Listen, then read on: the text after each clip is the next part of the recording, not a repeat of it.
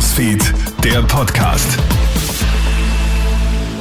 Schönen Nachmittag und frohe Ostern aus der Krone Hit Nachrichtenredaktion. Felix Seger hier mit deinem News Update. Extreme Gefahr herrscht heute laut den Behörden in der deutschen Stadt Hamburg.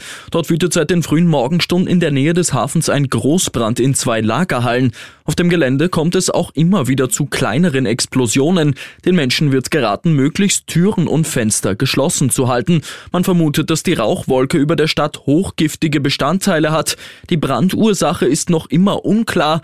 Eine Untersuchung der Rauchwolke am frühen Nachmittag hat dann aber keine erhöhten Gefahrenwerte ergeben. Verwirrung herrscht um Aussagen von ÖVP-Finanzminister Magnus Brunner. Der hat in einem Interview mit der Kronenzeitung eine Zusammenarbeit mit der FPÖ auf Bundesebene nicht ausgeschlossen. So wird Brunner zitiert. Die FPÖ macht es einem nicht leicht, aber man müsse es pragmatisch sehen. Seitens seines Sprechers Brunners heißt es aber, dass er lediglich von Niederösterreich gesprochen habe und falsch zitiert worden ist.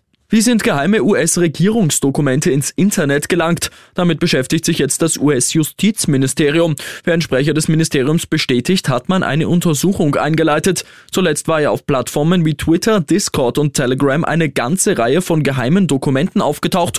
Darunter sollen auch Dokumente zur Unterstützung einer Frühlingsoffensive der Ukraine gegen Russland gewesen sein.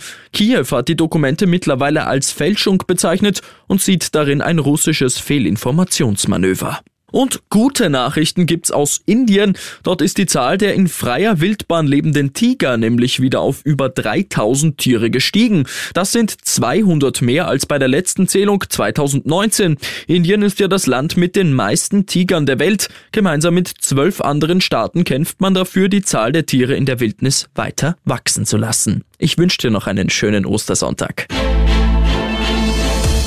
Krone Hits, Newsfeed, der Podcast.